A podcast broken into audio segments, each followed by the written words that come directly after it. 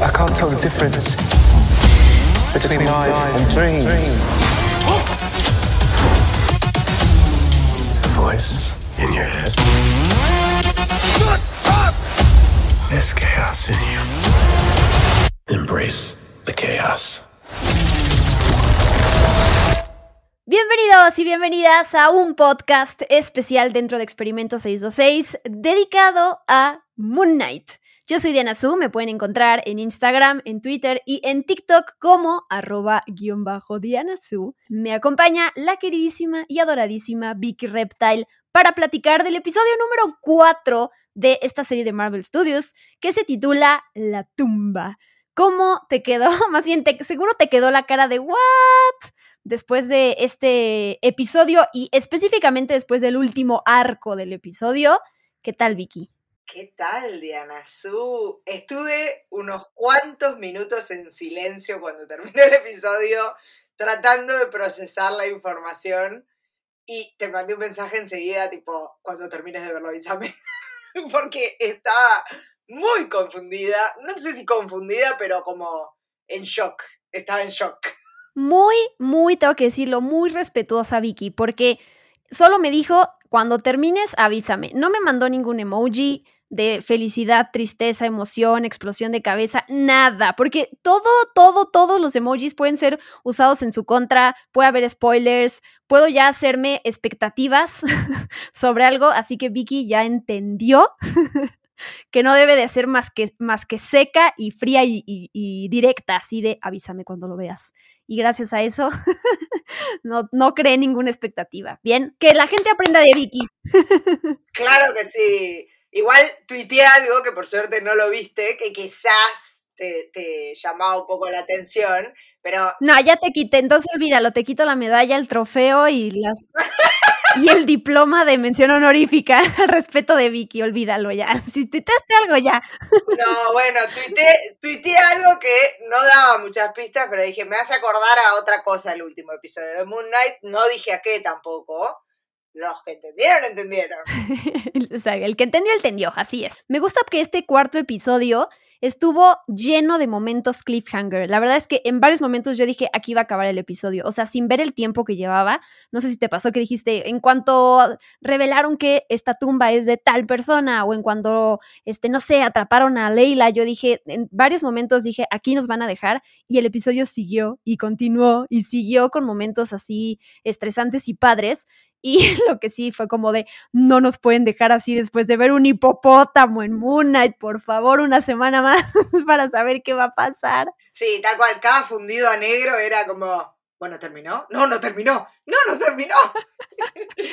y, obviamente después del hipopótamo dije, bueno, acá sí vamos a tener postcréditos. Y me quedé nuevamente una semana más como una estúpida esperando a que terminen los títulos. Sí, esta vez no, eres, somos dos, dos estúpidas, si, si quieres, para que no sientas tan, tanta soledad. Yo también me quedé, pero todavía no. Todavía. Es que, ¿sabes qué? Sí hay, hay, creo que fue en Reddit, que ya ves que la gente empieza una conversación alrededor de ciertos temas de series y películas. El de Moon Knight, yo siempre me meto después de ver el episodio para ver qué se ha opinado. De hecho, traigo un par de comentarios que encontré ahí en el foro. Pero lo que siempre me da cosa de buscar o que alguien nos diga si hay una escena o no, es que venga un spoiler atado a eso, ¿no? Así como, ay, sí hay escenas post créditos y que sin querer te fumes un spoiler que leísteis como de fuck. Entonces prefiero no entrar a ver y descubrir por mi lado si hay escenas que ya cuando se acercan los últimos episodios es un poquito más factible, ¿no? Las escenas post créditos, así que hay que quedarse en el quinto y en el sexto para ver qué pasa. Vamos a hacer de última dos estúpidas dos semanas más. y no seremos las únicas, te lo puedo, te lo puedo asegurar. No, no creo, no creo ya resumimos, no te pregunté directamente qué te había parecido este episodio, pero creo que ya, ya lo dijimos con un par de palabras. Y entonces entremos ya de lleno a esta primera escena del episodio en donde hay un, cuando la cámara se aleja, este zoom out, vemos, yo las conté, 10 estatuitas de estos 10 Ushabit, ¿cómo es? Ushaptis. Ushepti. Usheptis, Usheptis. 10 Usheptis, se une ahí el Ushepti de Konshu y entonces pues uno empieza a pensar, ok, ¿cuáles son los otros dioses egipcios que podrían estar ahí? Eh, el único que pude pensar es Anubis y los demás no tengo idea, pero a lo mejor tú tienes más propuestas. Sí, pienso, bueno, en Anubis obviamente pensé, pensé también en, Nefertiti, digo, hay algunos dioses importantes que no hemos visto, eh, que quizás no los hemos visto porque, no sé, porque no pintó, pero habiendo 10 estatuas sabemos que hay un montón más que han sido prisioneros durante este tiempo, ¿no? Yo sigo ahí con mi pregunta de cómo vamos a sacar a Konshu de ahí, pero bueno, ya tendremos la respuesta. Sí, quién sabe. Yo leía en una nota que de la mitología egipcia hay un, dios ahí que se llama Bes, que también es parte de los cómics de Marvel y que a lo mejor podría ser una, esa estatua, se veía una estatua mucho más chiquita que las otras. Entonces, este, este dios o diosa, en realidad, no sé, que también es aliado de Thor en los cómics, entonces alguien decía por ahí, ah, a lo mejor se puede tratar de este, quién sabe. Sí, que es como, es como chiquitito y gordito, ¿no? Sí, justo, y había una estatuita más pequeña.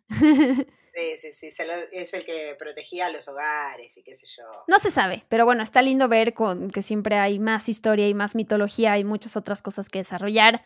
Me gusta algo que se reafirma después, esto de que sin Konshu, pues no hay traje de Moon Knight y no hay sanación y no hay poderes y por eso de hecho en este episodio no vemos en ningún momento el trajecito ni la capa ni nada de eso, que no me importó porque la verdad es que a mí me dieron muchas cosas increíbles y todo este feeling eh, que ya habíamos comentado, este estilo y que remite a la momia, que remite a National Treasure. Yo soy muy feliz con todo eso. Y pues a lo mejor no son tan importantes, pero ese recorrido entre Leila y Steven, no, perdón, sí, es Steven, antes de que lleguen ya desciendan a la tumba, pues pasan varias cosas, ¿no? Se encuentran con una cabra, cosas así como a lo mejor insignificantes, pero esa cabra ya había salido de hecho antes, ¿no? En la ciudad secta esta de, de Harrow y me llamó la atención verla ahí. Sí, según eh, yo estuve leyendo un poquito sobre la mitología, bueno, qué sé yo, y refrescando algunas cosas, la cabra en general es el dios Hnum, no sé cómo se pronuncia, chicos, estoy, estoy floja de egipcio, eh, pero que además es interesante porque es el, es el hijo Hnum, que es el dios alfarero, el que se supone que, que creó a los hombres, etcétera, tiene cabeza de cabra, y es el hijo de Heka, de quien se va a hablar en este episodio. Eh, entonces, no sé, es como, puede ser un guiño a, esa sorpresa súper tierna de Steven cuando ve a la cabra y dice Goat, y, y Harrow medio que no le da bola y ahora vuelve a aparecer una cabra. O quizás ahí nos están tirando de que puede llegar a aparecer este otro dios o anticipándonos que adentro de la tumba, porque es antes de que entren, va a haber algo relacionado con Heka. Pero, pero sí, sí, la cabrita sigue apareciendo. Hay varias cosas, ¿no? Que se repiten en el episodio. La cabrita y el escarabajo. Aparecen en una primera escena, es como las dos figuras que se están repitiendo todo el tiempo. Y tenemos que mencionar ese momento súper awkward, el beso entre Steven y Leila, porque sí es, es, es, extraño, o sea, al final sabemos que es está esta otra personalidad, entonces Mark los está viendo, pero al mismo tiempo es él, pero no es él, porque es el cuerpo, pero se ve igual, pero es otro, entonces sí fue extraño y leí un comentario en Reddit que me dio risa, que es, todos están, eh, admiran y o aplauden la gran actuación de Oscar Isaac en estas distintas personalidades, pero hay otra cosa más que le tenemos que reconocer al talento de Oscar Isaac, es que este hombre tan sexy puede lograr que un beso sea tan incómodo, o sea, logre ser tan incómodo como lo que tiene que transmitir en esta escena y eso también es parte de su talento. Entonces dije como, sí, sí, totalmente. Fue raro. No sé si quiero darme ese beso. Y es Oscar Isaac. O sea, estoy casi segura que en cualquier situación querría darme un beso con Oscar Isaac. Sí, sí, pero eso fue extraño, pero bueno, me gusta, ¿no? Porque sigue habiendo como esta, este juego de personalidades y la verdad es que eso está entretenido. Y de hecho, al final le termina dando un golpe, marca aspecto a Steven de alguna manera. Sí, y me gusta cuando le grita a través del espejo, nos voy a tirar en un precipicio, tipo, está re enojado. Sí, está bueno, pero ya pasando de cosas más de, de chisme, de besos, de gossip, a la parte ya de aventura y más seria del episodio y cuando descienden ya a la tumba de Amit y lo que se tardan en llegar, pero hay algo importante al principio que tiene que ver con el ojo de, de es, ¿se pronuncia Horus o Horus? O sea, ¿la H o sin H? Yo lo diría Horus, para mí es el, el Horus, ojo de. Horus, pero tampoco pongo las manos en el fuego. ¿eh? Bien, ellos se encuentran ahí en un pasaje que tiene seis puntas y en un sarcófago eh, encuentran el ojo de Horus. En el episodio anterior yo había hablado un poquito acerca de, este dios cuando habíamos visto lo de la Enéada y mm, había dicho que es un dios que está estrechamente vinculado a la realeza porque es el que, el que protege a los monarcas, a los faraones, ¿no? Eh, entonces cuando se encuentra en ese ojo ahí y esas seis puntas que son las que representa el ojo de Horus, eh, es cuando se dan cuenta de que la tumba probablemente sea la de un faraón y que el último eh, avatar de, de Amit ha sido un faraón. No saben cuál todavía, ¿no? Eh, pero bueno, ahí es con, con, ese ojo de Horus, que es el que representa a la realeza y a los faraones, dicen, ah, bueno, entonces el avatar tendría que haber sido un faraón. Y que además representa los seis sentidos, que eso a mí me hizo cortocircuito porque yo sabía que existían cinco sentidos en la vida, la vista, el oído, el olfato, el tacto y el gusto, pero no sabía que los pensamientos también se consideraban sentidos. Son cinco sentidos para mí también. Es más, de hecho, como sexto sentido de la película, ver a los muertos. Perdón, les spoileé la película. Eh, si no la vieron todavía, chicos, ya no corre el spoiler porque pasaron como 45 años. Pero sí, a mí también me sorprendió eso de los seis sentidos y me gustó que, bueno, obviamente el camino que tenían que seguir era el de la lengua porque tenían que ir por el lado de la voz, ¿no? Exacto, sí, me, me, me gustó ese momentito. Me gusta que la cámara enfoque en este, en este ojo y él vaya dibujando y mostrando con su dedito, casi como maestro, cada uno de los puntos como para enseñarle a la audiencia dónde están metidos esos sentidos.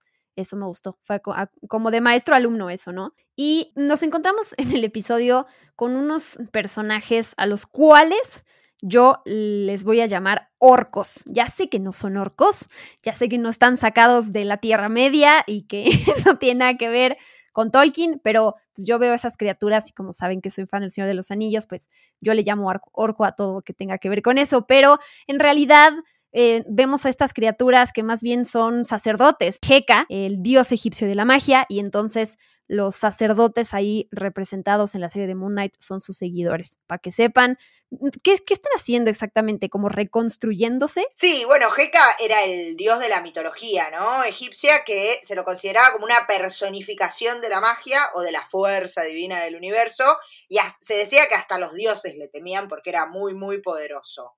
Eh, y estos sacerdotes que vos mencionabas eran los que seguían al dios Heka y se los consideraba algo así como médicos barra magos, como unos chamanes, ¿no? Y tenían unas escuelas sacerdotales, qué sé yo. Eh, la verdad es que eh, Heka se lo invocaba siempre en los contextos así como mágicos y religiosos, y lo que estaban haciendo en realidad, a mí no, no sé si, si, estaban como reconstruyéndose o, o, o, algo así, sino como que mm, se creía que Heka cumplía una función después de la muerte, ¿no? Como que, servía para para darle poder a la persona después de, la muerte. Entonces me parece como que vienen a, de ese culto, ¿no? Como de, de, las personas muertas que quieren volver a la vida. Y lo que están llenando, viste que tiran como un chabón, un tipo, arriba como de una mesa y lo empiezan a sacar y le sacan como los órganos. Eh, y lo que están llenando son los vasos cánopos, que son los vasos donde se guardaban los órganos antes de, de momificar a, a, a cualquiera, ¿no? Que fuera a ser momificado para que el cuerpo fuera puro al más allá. Eso es lo que están haciendo, pareciera. De esos vasos me acuerdo de mis clases de historia de la primaria. Sí, perfectamente recuerdo que esos vasitos es donde se ponen los órganos. Yo creo que me dio tanta impresión cuando me cuando aprendí eso en la primaria. Que te quedó grabado. se me quedó grabado. Sí, sí, sí. Y dije, por fin me sirvió mi clase de historia para entender una serie de Marvel Studios. Toma eso. Muy bien, muy bien. Hay que aprender, hay que aprender sobre los vasos cánopos. Sí, la verdad es que es, es una escena que pasa rápido porque además lo importante de eso es como hacer la conexión de la sangre que vimos antes y que Harrow con algo con alguien estaba luchando y le había disparado a alguien y había como ahí un justo algunas criaturas que estaban extrañas. Pero a mí me encantaría un poco, poner un poco más de atención en la mesa y todos estos artefactos que encuentra Steven que eh, la verdad es que está padre eso, pero bueno. Sí, aparte hablan de, de, algo como de la piel de serpiente y qué sé yo, y la serpiente siempre en egipcio es el dios Seth, que es como el dios malo, ¿no? El dios contra el que se pelean, la gran serpiente, etcétera. Eh, entonces no sé si es como que están ahí tirando hints o clues de que quizás más adelante vaya a aparecer Seth, o, o nada, está ahí. Además, no sé si a vos te pasó con esto, pero realmente a la, a la, criatura, este sacerdote, ¿no? Que parece venido del más allá, este orco, como le decís vos, casi no lo vemos. O sea, no se ve casi nada. Vemos las manitos, nada más, varias veces, digo, cuando la agarran a Leila la, como en la caverna, cuando está ahí como colgando, buscando a Steven, pero no vemos nada de su cuerpo casi. Sí, no. Eso me pone nerviosa, es muy oscura la escena, eh, me pone un poco nerviosa, sí se escucha ese ruido, El claro, ruido. por lo que yo entiendo son ciegos porque ese ruido me suena que es como una ecolocalización, ¿no? Por eso Leila le tira el, el jarrón ese para distraerlo. Es como que no ven para mí. Eh, y por eso hacen ese ruidito que es como un chasquido para ubicarse. Pero, pero como que todo eso lo estoy. Es una deducción así súper abstracta de Vicky Reptile que puede ser o no. ¿Viste una serie que se llama The Strain? Sí, obvio. Ah, pues te acuerdas de esos monitos que además caminaban súper creepymente y hacían un sonidito. Sí. Justo como. Eso. Sí. Ajá. Es lo, da mucho miedo. Me da más, el, más miedo el ruidito que, que verlo. Sí. Sí, ese momento de la serie estuvo creepy. Me gustó. Sí, sentí como. Uy. Escalofríos. Sí, yo siento que, que pasamos como como por muchos e, episodios distintos en un episodio, ¿no? Como el romántico awkward en la primera parte, este que era como de terror, ya era tipo de terror, y después, bueno, el final que es directamente delirio maravilloso. Eso estuvo cool. Sí. Y en esta, la escena siguiente, en donde justo la, eh, Leila está huyendo y está caminando por el bordecito y está a punto de caerse, que, o sea, estuvo a punto de morirse como 55 veces en este episodio, la pobre de Leila. Y de hecho, desde las, desde, la, desde las primeras escenas, ella todo lo resuelve con estas lucecitas rojas. Es como su arma mortal, ¿no? Por cómo se las clava en la. Sí, sí, las bengalas. ¿Qué tal? Las bengalas son su arma. como ya fue. Igual es. In es interesante, porque ¿de qué color son las bengalas? Rojas. Exacto. Y si vamos a hablar, si querés lo hablamos ahora, si querés lo hablamos después, puede ser que todo el tiempo estén insinuando que va a aparecer el Scarlet Scarab. Scarlet es como un rojo, ¿no? Así que no sería raro que ella use algo rojo todo el tiempo. Puede ser. Sí, no había hecho la conexión, pero me gusta que esas lucecitas que generalmente se usan como para decir, oigan, estoy aquí, vean, véanme y vengan a rescatarme. Aquí es como ella se las clava. Está bien, es bueno aprender este tipo de defensa personal por si algún día uno está. Se las clava, se las tira arriba de las balas. Es como, es re peligrosa Leila con una de esas. Me encantó. Me, cada vez me gusta más este personaje, la verdad. Y lo que no me gustó, digo, es un detallito inútil, pero en el momento en el que ella se cae cuando está peleando justo con este esta criatura, sí. se cae, ya sabes, del barranco y de repente resulta que la cámara se acerca y la vemos a ella agarradita, logró agarrarse de las piedras y es igual a la escena de, aquí les va otra referencia al Señor de los Anillos, ya cuando Frodo está a punto de deshacerse del anillo y se termina cayendo hacia la lava junto con Gollum, se cae en una posición que no hay manera de agarrarse de las piedras. Y aquí pasa lo mismo con Leila, es como, ay, ¿por qué no se pudo haber agarrado? No inventen, o sea, obviamente tenía que sobrevivir. No, aparte iban, eso. Iban como enroscados, no, no tenés tiempo de sacar las dos manos y colgar. No, no, no me mientas, no me mientas. Exacto, si ya sabemos que va a sobrevivir porque es una de las protagonistas, por lo menos hágalo un poco más creíble de se cayó de lado, o sea, literal creo que por cómo dices, por cómo estaba enroscadita y que se cayó de ladito, no había manera de poner las manos, pero bueno. No. No, era, era contorsionista, ¿viste? se dio vuelta así, sacó las manos para atrás, no sé qué hizo, pero sí, sí, yo también pensé eso, dije, bueno, ¿cómo hizo? Sí, pero bueno, quería, quería dejarlo aquí que en el, en el podcast porque sí, fue como de, ay, no, no, eso se puede haber resuelto con una coreografía un poquito más lógica para, para esa resolución. Sí, pero bueno. tal cual. Y tenemos dos escenarios que me quiero quedar primero en el de Harrow con Leila y estas piezas clave que nos faltaban para armar su historia sobre su papá, el nombre de su papá y ya después pasamos a la parte de Steven que entra a la tumba y lo que encuentra. Entonces, vamos primero con esta escena de pues Harrow apareciendo y de hecho diciéndole a Leila que su papá la llamaba mi escarabajito y mm, pues un momento revelador para ella que ya la diferencia un poquito del personaje del que está sacado de los cómics, em, porque justo ella aquí no presenció la muerte de su papá, por eso no sabe cómo fue y por eso descubre que de alguna u otra manera pues Mark estuvo involucrado y nunca le dijo. Sí, sí, la diferencia en ese detalle, ¿no? En que ella no estuvo, eh, pero el resto parece igual, ¿no? Un padre arqueólogo que murió en medio de una excavación, ¿no? La misión de su vida, dice ella, etcétera, el nombre del padre. Eh, Abdullah el Fuli. Exacto, y ella se llama Leila Abdallah el Fuli. En general a los hijos se les suele dar el nombre del padre, así que Abdallah Abduli viene como viene, viene similar. Eh, y nos enteramos, bueno, esto, ¿no? Harrow tenía unas ganas de decírselo, es como, estaba esperando ahí a que termine, dale, mata al bicho este, así te puedo contar, sentadito. Eh, pero bueno, eso después va a llevar también a la, la confrontación que tiene que hacer Leila con Mark, ¿no? Y, y la confirmación de lo que ya sabemos, esto de que Mark quiso ponerse a este mercenario que dice se pone como greedy, ¿no? Como avaricioso o ambicioso. Sí. Y es lo que lo lleva a la muerte y donde recibe los poderes de Konshu. Eh, de todas maneras, el secreto me parece que, que es lo que, por más de que Mark no haya matado al padre de Leila, ese secreto que guardó es lo que lo está llevando a la ruina de la relación, ¿no?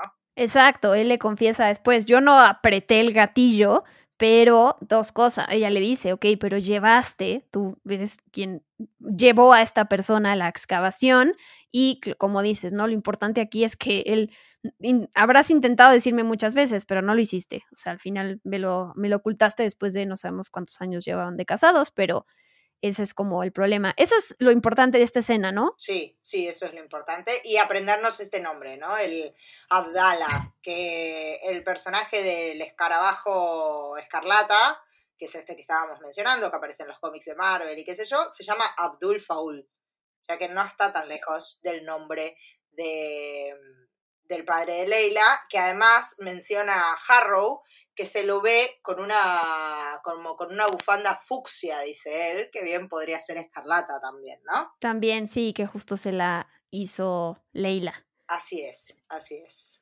Y ahora sí, en el otro escenario tenemos a Steven entrando en la tumba de este faraón que todavía no sabemos quién es, y hay reliquias, y menciona a Tutmosis II, y menciona a Nefertiti. Y cuando llega ahora sí a estos que son escritos, macedón, ¿cómo se dice? Sí, sí, es un escrito macedonio. Sí. Macedonio, ¡pum! ¿No? Nos revelan que quien está ahí enterradito, bueno, no enterradito, momificado, es Alejandro Magno. Yo sí quiero decir que me pareció bastante, eh, me impresionó mucho que él Steven le quitara las vendas y le metiera la mano hasta la gargantilla. Sí pensé que la momia se iba a despertar, iba a morderlo, o sea, pensé que pero me dio mucha impresión, Vicky, es que me, dio mucha cosa, oye, porque aparte todos estos, justo estas tumbas, la manera en que se arman, el, nivel de detalle que es para que uno, digo, entiendo que tenía que hacerlo, porque ahí estaba escondido la estatua esta de, ajá, de, de Amit, pero me dio mucha impresión, o sea, así de la nada es todo el trabajo de hace tantos años de que este tipo está enterrado y este llega y le quita las vendas como si fuera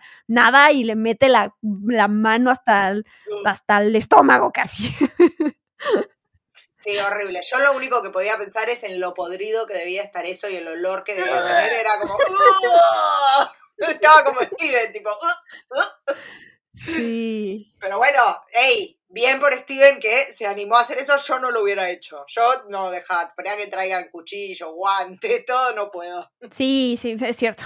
sí, pero creo que también no le quedaba de otro, o sea, se armó de valor y recordamos lo que mencionamos hace rato, ¿no? De acuerdo a los textos antiguos, Amit debería estar ligada a un Ushepti y es por eso que él saca esta estatuita, estatuita que además ya habíamos visto al principio del episodio y que Konshu está, está atrapado ahorita en una de estas, ¿no? ¿Cómo va a salir de eso Konshu? No sé, pero tiene que salir, ¿no? No sé si eso es...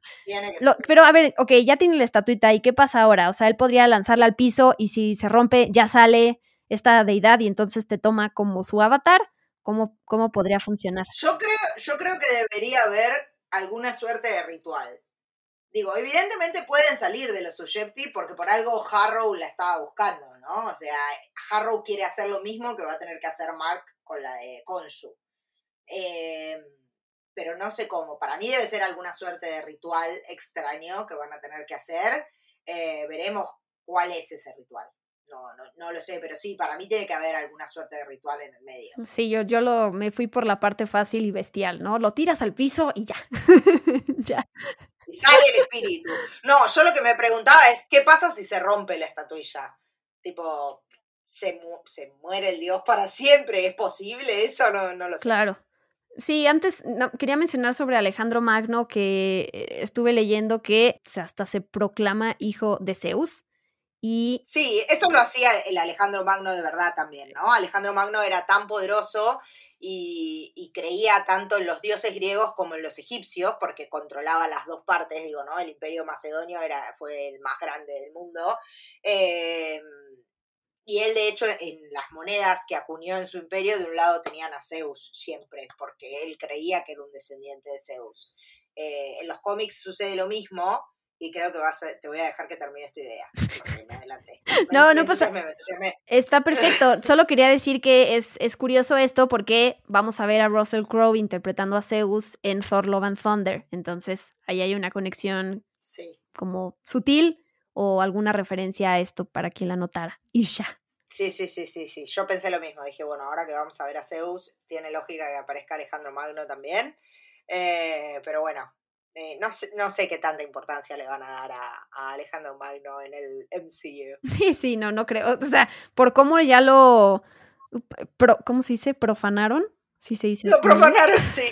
También es interesante que Alejandro Magno es una de las grandes inspiraciones de Kang el Conquistador. ¿No? Kang siempre lo menciona, entonces ya lo tenemos a Kang, ya lo vimos, Jonathan Majors, sabemos que va a aparecer en Ant-Man. Eh, bueno, esa es la variante de Kang. Claro, entonces... En, Loki. Es como... Es interesante, ¿no? La figura de Alejandro Magno ya andaba revoloteando el universo de Marvel por ahí. Sí, está bien, porque Thanos también se... O sea, siempre hubo referencias en su momento, entonces aquí que va a ser el villano principal o es de esta fase, pues ahí anda siempre presente, aunque no lo veamos físicamente. Así es. Y pues lo que pasa después es justo uno de los otros momentos cliffhanger que cuando le disparan a Mark dos veces y se cae porque ya es Mark, digamos, no, no sé cómo cuando Leila se acerca con él y justo plata, porque claro, tienen que huir, pero no, tienen que resolver sus conflictos primero y es como aquí me dices la verdad, que entiendo la necesidad de Leila de saber la verdad, pero también saben que los otros vienen detrás, pero no importa. Se ponen a discutir y mm, no sé, como que ella lo agarra de una manera tan fuerte que entonces sale la personalidad de Mark. No sé cómo sucedió eso. Pues cuando llega Harrow, le dispara a Mark y dos veces, como dije, se cae en el agua y justo fue un momento cliffhanger que yo dije, aquí va a acabar el episodio. Y resulta que todavía faltaban como 10 o 15 minutos y lo que viene después es, es una cosa padrísima. Sí, tal cual, tal cual. Yo también creí que ahí terminaba el episodio. Dije, bueno, va a terminar así y, o sea, todos sabemos que el personaje no va a morir. Es, es esos momentos en el que decís, no se va a morir. No se va a morir porque es el personaje principal. Pero Sí, bueno, quiero ver cómo lo resuelven y voy a tener que esperar una semana para ver cómo lo resuelven. De hecho, todavía no lo sabemos cómo lo van a resolver, eh, pero nos lleva a esa otra escena que parece una serie completamente diferente. O sea, de repente estamos en un escenario completamente diferente, eh, con otro clima, con todo. Es como, wow, eh, realmente tuvimos muchos episodios en un episodio. Sí, y me gusta que podamos disfrutar de hasta el siguiente miércoles justo la incertidumbre y las dudas generadas por este final y no que hubiera terminado en los disparos y que entonces el siguiente episodio arrancara con esto, ¿no? Porque está más padre quedarse traumado por el hipopótamo del final de este episodio que por los disparos. sí, ya sabemos que va a revivir, es lo mismo que dices, o sea, no me, no me quieras tener agarrado con eso porque no puedes matar a Oscar Isaac en el episodio 4, o sea, no.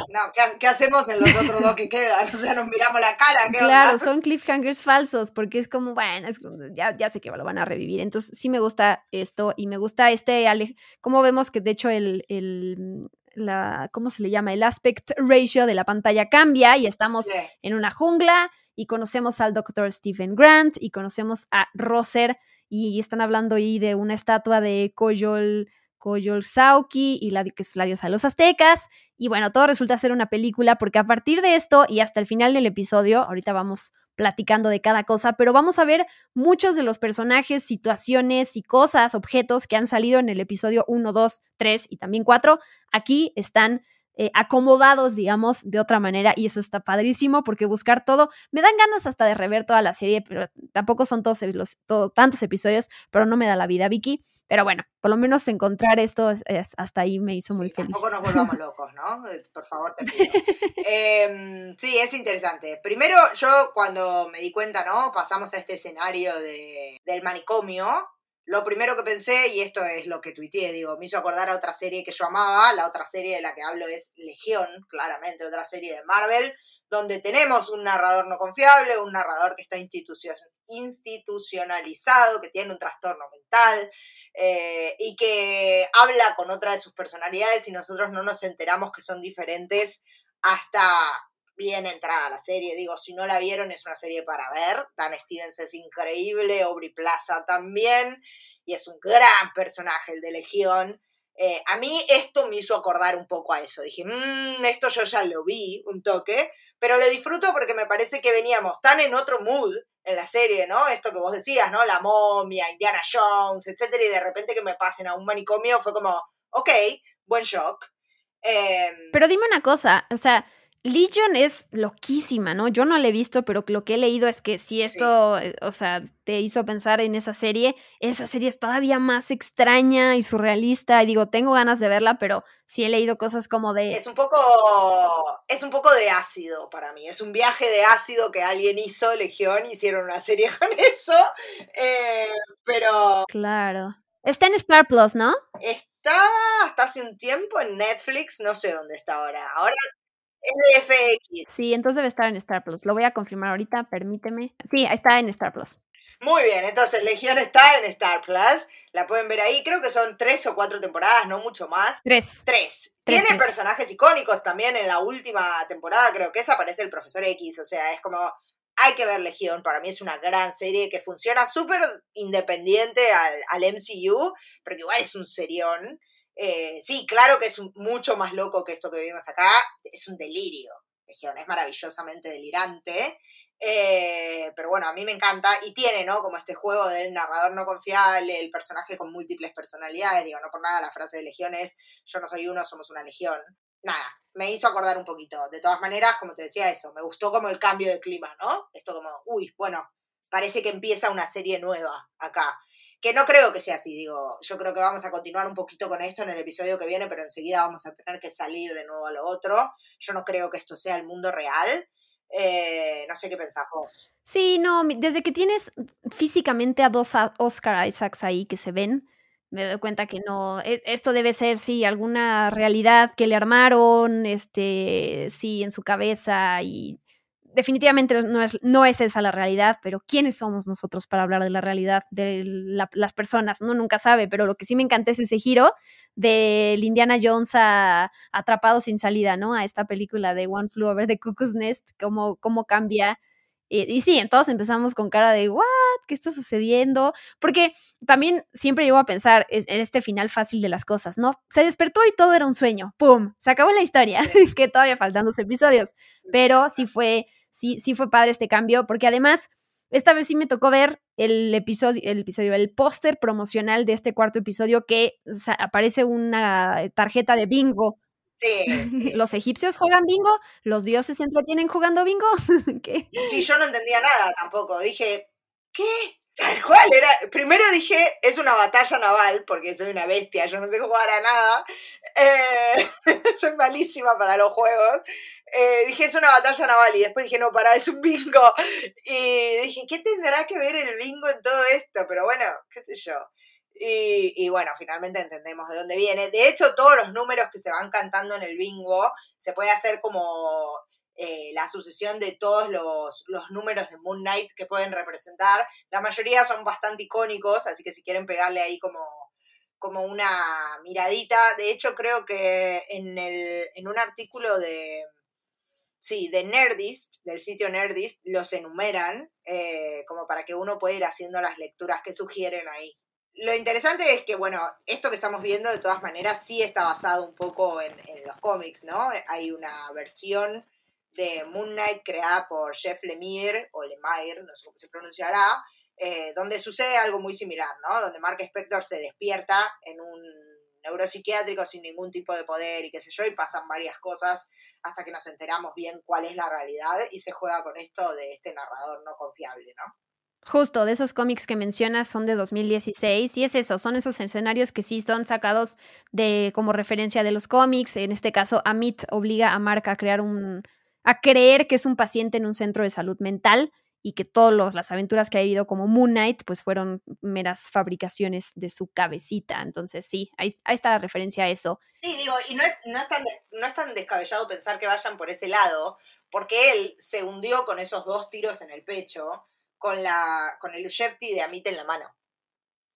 Eh, y si él cuando estaba muriendo se convirtió en el avatar de Konshu, digo, ¿por qué no Amit no va a hacer esto cuando él también está muriendo? Digo, ¿no? Son como conexiones que empiezo a hacer lentamente en mi cerebro. ¿Crees que él se haya convertido en el avatar de Amit? No, pero sí creo que en ese estadio como de vida o muerte los dioses pueden como jugar con ellos. O sí, no lo sabremos hasta el siguiente episodio. Que lo que quería Harrow lo tiene Mark. Quizás, digo, ¿no? Horrible, quizás pero sobre todo también pensando que Amit es esta diosa que está relacionada como al, juicio cuando te estás muriendo, ¿no? La devoradora de las almas injustas y qué sé yo. Eh, digo, puede ser que ahí en ese, como en ese lapso entre la vida y la muerte, ese minúsculo momento, ella pueda tener alguna influencia sobre él. Sí, me gusta esto último que le dice Ethan Hawke, o este psiquiatra que, que está tomando este lugar. Le dice a Mark, Vivimos en un mundo psíquico. No, es, es si es Mark o Steven, no, si es Mark. Vivimos en un mundo psíquico y solo somos capaces de hacer inferencias indirectas sobre la naturaleza de la realidad. Más allá de esto, este plano, si es la realidad o qué, me gusta, siempre a Vicky y a mí nos han gustado como este tipo de reflexiones sobre realidad, sobre el libre albedrío y otros temas que hemos visto en las otras series de Marvel. Pero el ejemplo que pone de, a ver, un lápiz para mí, para un humano, pues un lápiz es para escribir, para un perro es un juguete, ¿no? Y es cuestión de contexto y perspectiva y ambas, ambas son correctas. Entonces, me gustó. Lo, redujo todo, lo redujo todo a una explicación muy bonita con peras y manzanas.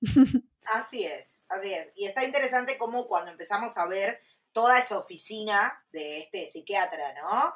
Eh, empezamos a notar como primero toda la decoración egipcia, es una oficina rara. Yo lo primero que pensé fue eso, es rara. De hecho, no estoy segura si no es la misma locación pintada de blanco cuando ellos escapan de, de Harrow en Londres, que Steven hace como un chiste que dice voy a morir en la cueva de, de un mago, una cosa así. No sé si no es la misma locación pintada de blanco, porque tiene la misma ventana así como ovalada y qué sé yo. Pero bueno, empezamos a notar todas esas decoraciones egipcias en un cuadro vemos los Alpes suizos, que es donde estuvo Mark, en realidad Steven, o los dos. Claro, en el, primer episodio. en el primero. Eh, y ahí es cuando decimos, bueno, quizás fue todo un sueño, ¿no? Sería una resolución bastante pedorra, pero podría haber sido. Pero no es lo único que empieza a aparecer ahí, ¿no? Exacto, hay que mencionar, seguros ya nos, dirán si nos faltó alguno, pero sí hay que poner atención al detalle porque hasta en un, hasta en una como especie de curita de un que tiene eh, Leila en su dedo aparece un, un, escarabajo. Entonces sí, algunas referencias a otros episodios son más obvias, pero eh, otras están más escondidas. Por ejemplo, eh, aparece Donna, esta supervisora de Steven Grant del museo, aquí en este extraño lugar es una paciente y ella está abrazando eh, un peluche de escarabajo, que bueno, esto puede, el escarabajo tiene dos referencias, ¿no? Como el, la brújula, este escarabajito que, con el que están tratando de encontrar la tumba de Amit, pero también pues los peluches, que me imagino que ese es justo con Donna, es la referencia a los peluches del Museo de Londres, en donde trabaja Steven Grant. Esa es una, ¿no? Esa es una. Sí, después tenemos a los enfermeros que aparecen tratando de, atrapar o, de someter de alguna manera a, Mark son Bobby y Billy, que ya los habíamos visto en el segundo o tercer episodio, esos policías que lo iban a buscar a, a Steven a su departamento y lo llevaban con Harrow, eh, los vemos ahí como enfermeros. ¿Qué más? Tenemos la estatua humana, la que era amiga de Stephen Grant en las calles de Londres, es quien está eh, de- cantando los números de bingo, ¿no? Se ve diferente porque obviamente no está pintada de dorado, pero es este señor con el cabello largo, blanco, eh, pues él es la estatua. Así es. También vemos a este guardaespaldas de, de Midnight Men, que lo habíamos visto en el episodio anterior. Lo vemos como enfermero también repartiendo cupcakes. ¿Cómo se llama? Beck, Beck se llama el personaje, repartiendo como unos cupcakes, que los cupcakes era lo que habíamos visto en, la, en la escena de los Alpes cuando Steven y Mark huyen en esa camionetita como de una pastelería. eh, y anda repartiendo eso a los pacientes. Sí, también es, aparece una, mm, el pececito, Goose de Goldfish. Ay, sí, aparece Gus. Sí, me enterneció eso. Aparte me quedé mirándolo como, oh, ya debe estar re muerto porque lo abandonaron ahí. Ay, Eh. pobrecito. Y además es interesante porque justo ahí es, eh, está sentado Mark en esa silla de, de ruedas, mirando como una, como un pizarrón, ¿no? Una pizarra, y. Leila está clavando postales, como hacía él al lado de la pecera de, de Gus, ¿no? Que clavaba las postales ahí. Sí, justo esa- esas postales que Steven en algún momento eh, dice que habla con su mamá y entonces no sé qué le dice de recibir otras postales de sus vacaciones, ¿no? Eh, deben de ser esas, esas postales que, que Leila pone. La- lo primero que aparece es esta película, ¿no? Que sabemos que es este VHS que le gustaba mucho a Steven y entonces sabemos que el personaje de ahí se llama Steven Grant, precisamente el doctor, y además escuchamos a este personaje con el acento británico, como lo tiene el Steven de Oscar Isaac. Entonces hicimos como, oh, ahí está esa conexión. De ahí lo, De ahí de viene. ahí viene. También vemos un paciente jugando con el cubo Rubik, que es algo que hacía también Steven para mantenerse despierto. Lo vemos ahí sentado en una mesa. Sí, está otra paciente, está dibujando algo y cuando se, se lo voltea se puede apreciar que es un pájaro que tiene la cabeza como pájaro colibrí con la cabeza de Conchu. Ajá. Sí, vamos bien. ¿Hay algo más? vamos bien. Pues ya podemos. Sí, bueno, en algún momento cuando Leila se acerca a Mark eh, y no sé qué le va a hacer, hay dos cosas. Se ve que ella está comiendo algo, que es algo que está comiendo en el episodio cuando le van a hacer su pasaporte falso. Sí, esos dulces turcos. Ajá, y te digo que se puede ver en su dedito que trae como una curita, algo que trae pegado y ahí se ve el diseño de un, eh, ¿cómo se llama? Un, De un escarabajo y encima Sí. es rojo. de un beetle encima es rojo, exacto. Y la otra es que em, cuando Mark está sentado en una silla de ruedas y cuando se para, se cae porque está atado igualito que se cae cuando se para de su cama en su casa y se da un golpazo. eso, Exacto. eso. Exacto. eso. Están como todas las referencias, que es ahí donde, digamos, ¿no? El juego de hacerte dudar, bueno, si todos estos personajes existen en este universo, ¿cuál es el universo real, no? Si todo eso lo imaginó este hombre que está en un manicomio, en un neuropsiquiátrico, o eh, esto es como un juego de los dioses para confundirlo a Mark. Y después sí viene esta, después de la sesión de terapia con este, bueno, que también tiene un bastón, ¿no? Le vemos primero Eso te iba a decir. primero en el ref- le vemos el reflejo de las sandalias en, en el espejo y el bastón, que es diferente, no tiene la cabeza de cocodrilo que tiene el que usa Harrow o el Harrow que conocimos hasta ahora, sino como, un- un- como una piedra blanca, ¿no? Parece como, no sé, fancy. Eh, pero lo vemos ahí también a, a Harrow con bastón, con sandalias, con todo. Y después de, ese, de, ese, de esa sesión de terapia donde Mark evidentemente empieza como, como a darse cuenta de que algo está mal en todo eso y huye, tenemos el reencuentro del año, ¿no? Ese momento para mí fue impresionante. Cuando Mark huye corriendo, corriendo, corriendo, encuentra una habitación con un sarcófago, con alguien golpeando desde adentro que lo dejen salir. ¿Y quién sale de ahí? Steven. Steven, y se abrazan con un cariño que hasta ahora no habíamos visto. sí. Pero bueno, Han aprendido a quererse, o por lo menos a saber que no están solos, pero ahora sí los vemos a cada uno físicamente frente al otro, y es como, sí, se están multiplicando los Oscar Isaacs en nuestra vida. sí, Denme más, denme más. Sí, tal cual. denme más. Eh, bueno, los están persiguiendo, claramente están tratando de huir ellos dos.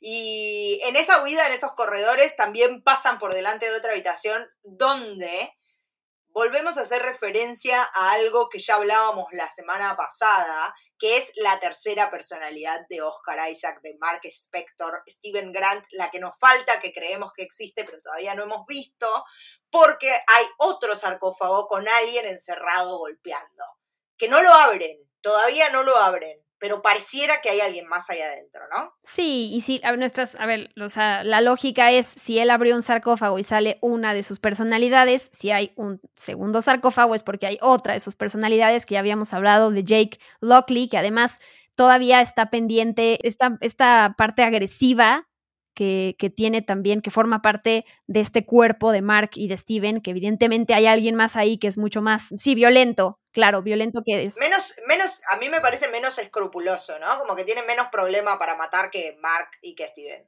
Claro, ese. Entonces, ya nada más falta que nos lo presenten. O me imagino. Pensé que iba a salir aquí, ves que lo habíamos platicado, pero bueno, aquí nos fuimos por otro lado. Y no fuimos por otro lado, pues claramente. Hay que platicar de esa última referencia a el primer episodio de Moon Knight, que es este eh, eh, esta hipopótamo que aparece, que ahorita Vicky va a volver a platicar de quién se trata, de qué dios egipcio se trata, pero lo que yo quería decir es que en el primer episodio, la gift shop, en la tienda del museo donde trabaja Steven, recordarán que su jefa le dice, Donna, le dice, pásame por favor los hipopótamos. y están unos hipopótamos de peluche hermosos que precisamente son, sí, son, es este personaje hipopótamo y ahora sí, em, Vicky puede volver a explicarnos quién es. Bien, todo pareciera indicar, por lo que dice Steven en ese primer episodio, que es la diosa Taweret de, los dioses, de los dioses egipcios, ¿no? De la mitología egipcia. Es una diosa que tiene cabeza y cuerpo de hipopótamo. Se la conoce como la diosa protectora, es la protectora sobre todo de la fertilidad y de los nacimientos y qué sé yo. Pero es interesante porque a lo largo de los siglos se fue haciendo como un sincretismo entre Taweret y otra diosa que se llama Apet, a la cual se la conoce como la enfermera. O sea que acá tendría sentido, ¿no? Como esta cuestión de la protección y ser enfermera en un neuropsiquiátrico con un, con un Mark Spector, Steven Grant, como quieran decirle, que sabemos que le pegaron dos tiros, entonces que aparezca algo que lo vaya a proteger o que lo vaya a curar, me parece como razonable. Eh, así que creo que vamos a ir por ese lado, o quizás solamente sea un delirio sí, para mí solo es como estamos, eh, ahorita hablamos, enlistamos todas estas referencias a los, a los otros episodios. Este es uno más, porque en ese episodio además es Donna cuando le dice, por favor, pásame esa caja de juguetes de hipopótamos. Él la corrige y le dice, no, no, no, no, no es un hipopótamo, es esta Towerette que acaba de decir Vicky. O sea, él ya dice, y hacia aquí estamos viendo además el hipopótamo, la cosa es que pues llama mucho más la atención, a, diferencia de las otras referencias, el pececito, el bastón, el cuadro, bla, bla, bla. Aquí ver a un hipopótamo real enfrente a, frente a tuyo es como eh, amarrar eh, ok, estamos locos, sí estamos imaginando, pero para mí es un justo otro elemento de, de, esos episodios que habíamos visto y que aquí ya lo ponen en live action, digamos. Pero es eso. O es Mephisto. un hipopotamito jamás puede serlo. La botarga de hipopotamito. En todo caso, el Beetle. ¿Te acuerdas que había salido un bichito también en WandaVision y también dijimos, ese es Mephisto? Exacto. Es Mephisto. Todos son Todos son Mephistos. Siento que somos el meme de Oprah. Vos sos Mephisto. Vos no lo vamos a dejar ir nunca. No sé si ya tengas alguna teoría que estés eh, carburando. No, la verdad. no. La verdad, no, eh, como vimos hoy el episodio, estamos grabando miércoles, así que todavía estoy medio en shock. Siento que quiero verlo un par de veces más. Eh, estoy muy entusiasmada. Quedan dos episodios nada más. Eso me tiene un poco preocupada. es como, no puedo creer que esto ya se vaya a terminar. Tipo, son dos semanas más. y estoy muy, muy intrigada por cómo vamos a conectar esto con el MCU. Claro. Eh, porque hasta ahora las series que habíamos tenido de, Marvel en, Disney Plus, todas habían tenido como una conexión. Si bien presentaban personajes nuevos, todas venían ancladas con algún personaje que ya existía. ¿no? WandaVision, si bien nos presentó a Mónica Rambeau, tenía a Wanda y a Vision. Eh, bueno, en The Falcon and the Winter Soldier los tenemos ellos dos, si bien aparece también el personaje de Wyatt Russell, que nunca en la vida me voy a acordar cómo se llama. Eh, en Loki nos presentan, ¿no? A estos personajes nuevos de Luke Wilson, a, Sylvie, etcétera, pero estaba Loki. Después en Hawkeye aparece el personaje de Hailey Steinfeld, pero estaba Hawkeye. Entonces acá tenemos todo nuevo. Necesito saber cómo, cuándo y dónde vamos a insertar a Moon Knight en el MCU. Lo necesito para ayer, más o menos. Sí, pues, y es que la siguiente serie que viene es Mrs. Marvel, que es esa sí ya tiene una conexión con Capitana Claro. Marvel y con la, eh, con la secuela, justo con Mónica Rambeau también. Sí, yo, yo no tengo prisa. O sea, sé que es en el MCU, porque, pues, de entrada es una serie de Marvel Studios, porque ya nos lo dijeron. em, Sí. Porque sí, ya hemos visto un par de guiños a otras series, como The Falcon and the. Winter Soldier, pero yo creo que o nos lo enseñan con una escena post créditos, algún personaje que llegue acá o que él se vaya. Ahí viene Doctor Strange, ahí viene eh, Thor. Entonces, a lo mejor lo insertan ahí y si no, para mí lo pueden guardar y decirnos, ok, este personaje se lo conocieron, esta es su historia de origen y lo vamos, ténganlo ahí, ahí ténganlo presente y de repente lo van a, a- a ver, digamos, en el MCU actuar de otra manera, pero pues yo no, sé, no, no tengo, no tengo prisa aún, pero eh, porque además sé que hoy en día todo se conecta, ¿no? Tenemos que ver millones de cameos y tenemos que conectar y, digo, si lo hacen me voy a emocionar igual, pero sé que si no va, va a quedar como piececita clave de, ok, aquí hay uno, aquí lo te presento otro, luego otro y luego ¡pum! Los junta a los tres y entonces creamos la legión de la no sé qué cosa, de la no sé qué cosa y entonces nos emocionamos. Sí, yo pensaba también, eh, sobre todo considerando esto de que quedan dos episodios y todavía no vimos ninguna conexión así fuerte con el MCU, si no hay posibilidades de que haya una segunda temporada. Digo, quizás es un poco pronto para pensarlo, eh, pero quedando solo dos episodios y no habiendo visto nada tan fuerte de,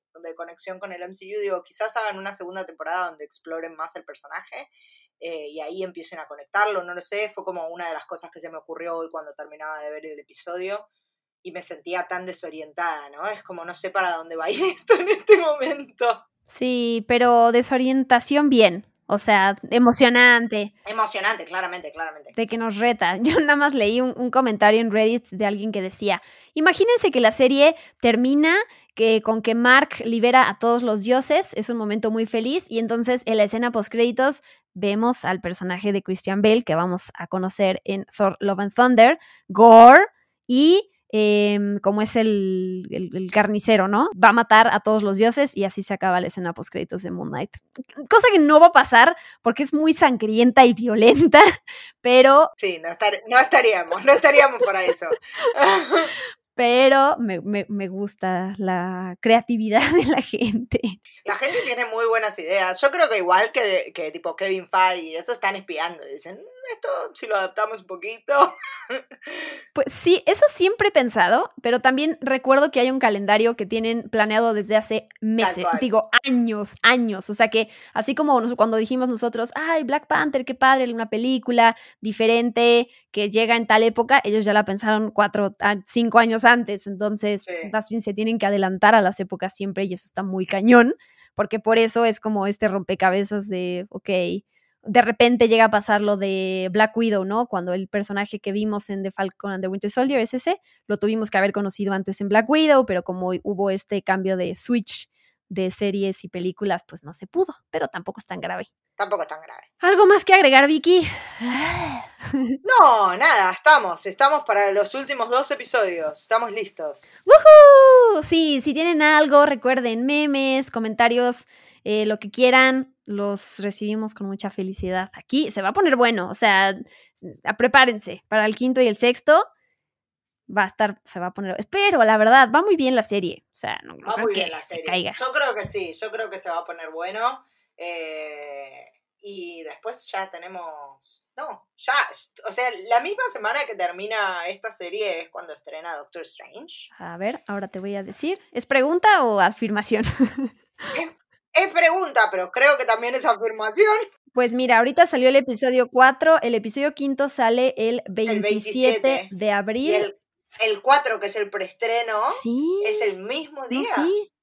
Uh. Sí, no, entonces digo, de- nosotros la vemos eh, igual eh, la serie en cuanto sale para poder hacer este podcast, pero le recomiendo a la gente que lo hagan por si hay alguna referencia. Digo, es un es el mero día que estrena, entonces Sí, siempre pueden haber spoilers o cosas. Seguro Alguna vamos a haber visto antes la película, pero en cuanto se acabe entonces Moon Knight, les traeremos episodio de Doctor sí, Strange. sí, no lo puedo creer. no nos adelantemos. Primero terminamos está bien. Sí. Muy bien, Vicky. Pues ahora sí, ya. Tus redes sociales, por favor. ¿Dónde te pueden en- leer, encontrar, ver? Me pueden encontrar en Instagram, en Twitter como arroba Vicky Reptile. Eh, acepto todo, memes, teorías, etcétera. Me pueden encontrar en Spoiler Time haciendo un poco de todo, escribiendo entrevistas, podcast en vivo, etcétera.